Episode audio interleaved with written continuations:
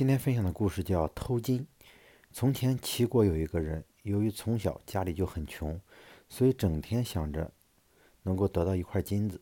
一天清早起来，他实在按捺不住自己的欲望，就把衣服穿得整整齐齐，赶到集市上，看到一家金店，于是就走了进去，伸手拿了一块金子，回头就跑。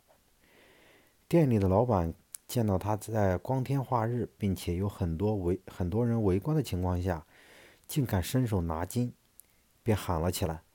店铺里的人很多，所以没费什么劲就把他给拿下了。把他捉住后，店铺老板责问他说：“当着这么多人，你竟敢偷金子，你的胆子可真够大的。”那个人回答说：“我拿金子的时候，只看见金子，没有看见人。”头脑里充满了极端的个人主义，看问题总是片面的，因为一个人的思想方法和他的立场观点是分不开的。